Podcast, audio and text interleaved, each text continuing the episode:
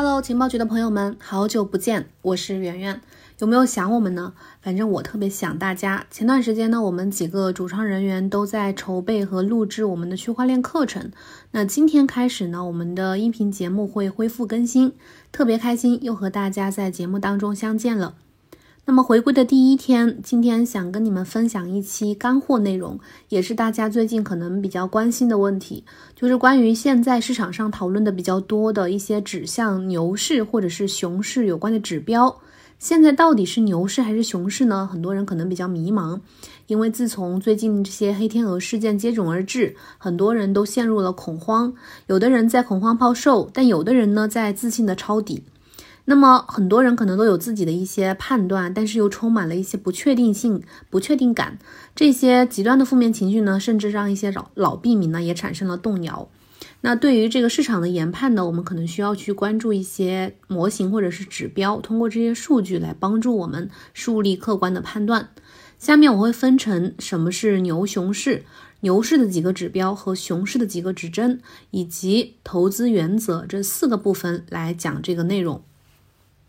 在了解指标之前呢，首先我们先大致的了解一下牛熊的含义和表现。牛市呢也叫 bull market，就是多头市场，指的是市场行情普遍看涨，延续时间比较长的一个阶段或状态。熊市呢叫 bear market，也叫空头市场，是指这个市场行情普遍走低，延续时间比较长的一种阶段或状态。那么这两个名字是怎么来的呢？根据 Scott Trade 资料显示，之所以用这两个动物的名字来命名呢，正是因为它们各自的攻击方法的不同。通常情况下，如果一个人被一头公牛顶撞的话，公牛的脚是从下向上发力的，所以这个人呢会从呃地上往天上飞出去。那假如一个人是被一只熊攻击的话，这个熊的熊掌的运动方向呢是从上向下的，所以它会向地上倒下去。因此呢，牛市就被用来指的是一种上涨的趋势大升势，熊市呢就被指来是一种下跌的大跌势。除了牛熊市之外，股市里其实还有一个叫猴市的这个说法，通常指的就是市场反复大幅的震荡，没有明确的上涨或者是下跌的方向。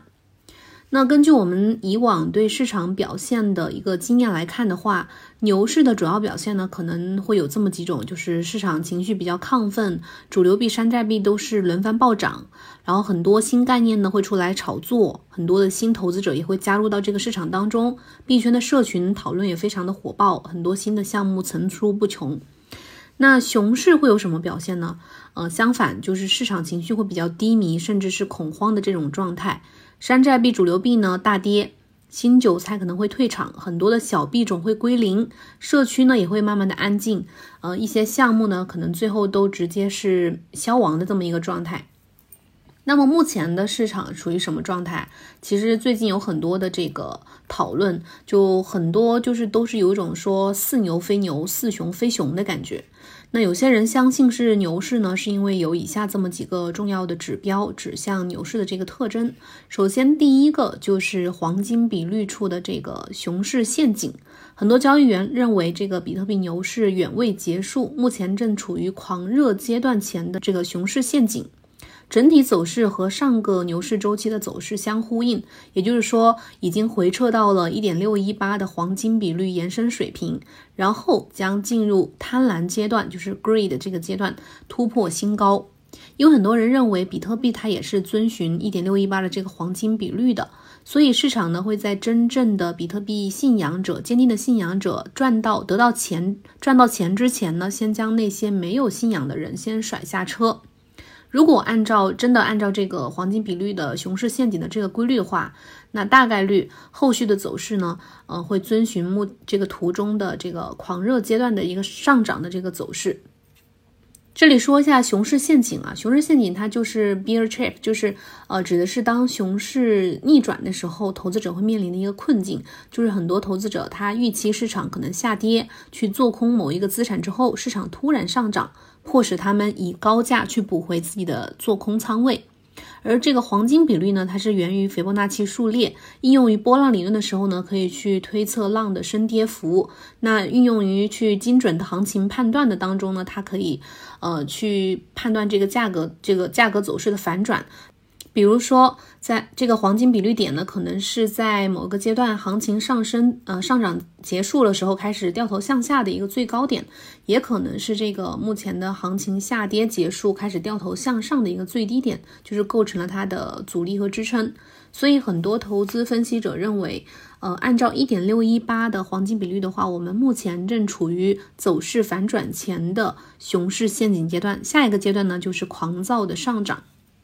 第二个指标是什么呢？就是很多人认为牛市还没有结束的模型呢，是这个维克夫积累模型，也是目前 Twitter 上面最热门的讨论的话题之一。在过去的一个月当中里啊，这个维克夫积累模型被广泛的用于比特币的行情分析，因为从五月十九号的大跌抛售以来，比特币的价格走势呢，基本上和这个模型是相符的。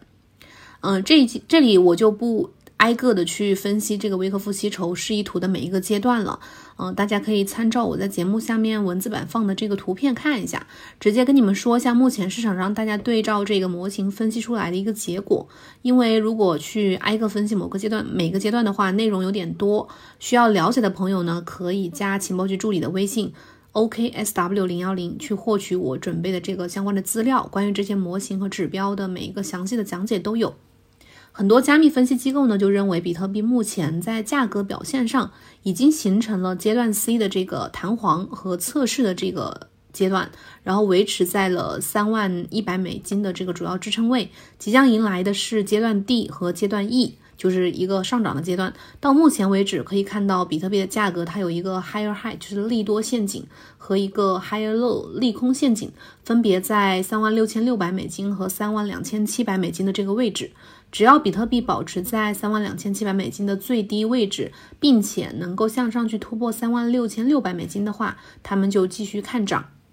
这是第二个指标。第三个指标是什么呢？就是一个算算是一个消息面的动态，就是呃，像公司和机构的。呃，这些长期的稳定购买者仍然在增持比特币。比如说，美国上市公司 MicroStrategy 在大跌之后呢，分别买了两次，一共买了一万三千两百三十五枚比特币。而目前呢，这家公司的比特币总持有量已经超过了十万枚，它全部的这个比特币摊下来的这个买入均价，差不多是每枚两万六千零八十美元。除了直接去购买比特币呢，这这家公司还计划发行十亿美元的股票，把这个所得的收入也用去买比特币。另外，他们之前其实还有好几次公开宣布去呃通过非公开发债的方式筹资来买比特币。那除了 MicroStrategy 之外呢，机构方面也在释放一些积极的信号。呃，也代表着客户对比特币的需求，会让这些基金的机构在不断的大量的购买比特币，吸引着一些新公司的加入。比如说，加拿大首支比特币 ETF 基金 Purple Bitcoin ETF 这家的这个，嗯，ETF 比特币 ETF 基金啊，它的持有量在几周之内增加了百分之三十，从五月市场下跌到目前为止，一共增持了三千九百七十六枚比特币。目前的持有总量呢，超过了两万两千五百枚。然后他们还吸引了一家，呃，最近有一个新的消息，就是七七月十二号的时候，有一家总部位于美国的资产管理公司叫林肯大道资本，也开始加入了购买比特币的这个行列，这个队伍。他们以三万三千五百二十五美金的价格购买了一一千个比特币。那除了以上三个信号呢，我们平时还应该密切关注一些链上的指标，这些都可以都会和价格走势和成交量密切相关，会进一步支持我们得到的信息。比如说，最近这个交易所强劲的比特币的净流出量，还有较低的稳定币的比率，以及较低的资金费率和缓慢上升的比特币期货平仓合约数量，这些指标呢，被认为是下一次市场上涨的一个推动力。接下来来说一下那些看熊市的人是根据的哪些指标。首先，第一个是比特币链上活动的持续萎靡。从比特币交易的数量上来看，链上活跃用户的交易活动大量的减少，链上的活动萎靡呢，这通常是市场走弱的表现。当然，这种交易活动的减少，我们也要考虑一部分，可能是因为大家觉得这个网络速度较慢，去减少了比特币网络的使用频率。但是这种情况通常只会发生在网络异常拥堵，一般是大牛市的环境之下。目前这个因素考虑不是特别的多，所以呢，大概率还是因为目前市场的这个情绪比较低迷，所以链上的活动确实是减少了。那第二个方面的指标呢，是这个关于价格大幅的回撤，超过了百分之五十，以及死亡交叉。从四月份比特币价格创下新高以来呢，跟之前跌到的最低值相比呢，比特币的价格已经跌掉了将近，已经超过了百分之五十啊。有分析师就认为，预计会继续的下跌到百分之八十到九十这个状态，进入到熊市当中，目标先看在两万到两万四左右。也有人认为这是牛市正常的一个回调，就是这个价格回撤百分之五十，因为毕竟二零一七年比特币牛市也出现了差不多六次百分之三十以上的回调，回调结束之后，平均每次后面都上涨了百分之一百多，所以如果这种回调它是嗯持续，但是后面就没有补涨、没有上涨的话，那对市场来说是不是一个积极的信号？如果有上涨的话，那可能是一个正常的现象。另外还有一个清晰的信号，就是刚刚说的死亡交叉，在六月二十二号的时候，比特币价格进入了死亡交叉点，也就是说，比特币的五十天移动平均线从上向下穿过了低于了两百天的移动平均线，形成了一个交叉点。这个死亡交叉呢，通常是被认为是一个看跌的指标，可能预示着比特币的熊市转换。那第三个指向熊市的指标和指针呢，就是关于算力和挖矿难度。根据最近 BTC 点 com 的数据，呃，近期比特币挖矿难度持续的下调，创下了2018年12月以来最长的下调记录，就是连续三三四次的这个下调。另一方面呢，比特币的采矿业也遭到了一个比较大比较大的冲击，全网的算力急剧下降。目前的全网算力呢，差不多是呃一百一 h 每秒左右，相比今年最高点的哈希率呢，减少了百分之五十左右。那这一点呢，也引起了死亡螺旋的担忧。什么是死亡螺旋呢？就是比特币的价格下跌带来矿工流失，矿工流失呢又引起算力下降，这一点呢会使得比特币的网络挖矿难度下调，而挖矿难度的下调呢，又会使挖矿成本降低。最后，挖矿成本降低，又会使比特币的价格再迎来新一轮的下跌，这就是一个比较恶性的循环，叫死亡螺旋。当然，以上这些啊，不管是牛市的指标还是熊市的指标，都有它的片面性，都需要结合当下的具体的行情去进行进一步的分析。对市场趋势的指示呢，也不是那么具有绝对性的。当然，除了以上这些指标呢，还有不可忽视的一点。作为投资者的话，我们需要去关注宏观市场环境的变化，要纳入到我们的投资原则之一。比如说，当前我们主要要关注，嗯，和考虑这个美国放水计划，还有这个缩减购债，也就是 QE，以及美联储加息这几个方面的问题，都会直接或间接的影响到全球的资本市场。比如说，美国银行就预计，美联储有可能会在即将到来的七月的会议上面去释放缩减 QE 的信号，并在八月杰克逊霍尔的年会上面为九月正式宣布缩减做铺垫。然后在十一月的这个议息会议上面呢，可能美联储会将呃暗示他们十二月或者是明年一月会正式的开启这个缩减。那美联储的史诗级的宽松政策是否要迎来收紧，将对全球资本市场产生一个什么样的影响？这是我们需要关注的问题。另外，不管在不管是什么市场环境啊，还是牛市还是熊市当中，我们去建立自己的投资规则，制定相应的交易计划，都能够帮助自己去成为稳定成熟的长期投资者。去更好的适应，更好的去应对市场趋势的变化。比如说，有这么几点原则，我们需要记住。第一个，去知道自己的时间范围，投资的时间范围。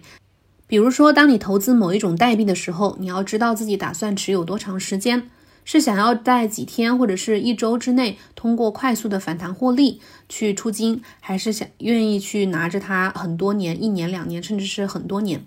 那第二个就是要了解你的出金的价格。有时候我们很多人在手里的呃有某某几笔投资可能已经亏损了，但是有的人他选择加倍的下注去加仓，有的人呢他可能呃告诉自己想要去呃搏一搏反弹，但是最后却亏损了更多的钱。所以在购买某一个币种之前，特别是在大的波动时期呢，我们有要有一个底部的心理价位，在这个水平之上要继续的去卖出。如果不能够坚定坚持自己的观点的话，可能会造成一个更大的亏损。第三点就是要知道自己的投资规模，就是在购买一个币之前，你要先了解一下你持有多少，会觉得心里比较踏实，不会觉得买多了或者是买少了。买入的这个方式呢，可以一次性买入，也可以分批买入。第四个就是要知道什么时候去寻求呃恰当的指导，比如说你是打算自己靠自己投资呢，还是打算和专业的人士呃专业的机构去合作呢？这个都是比较重要的。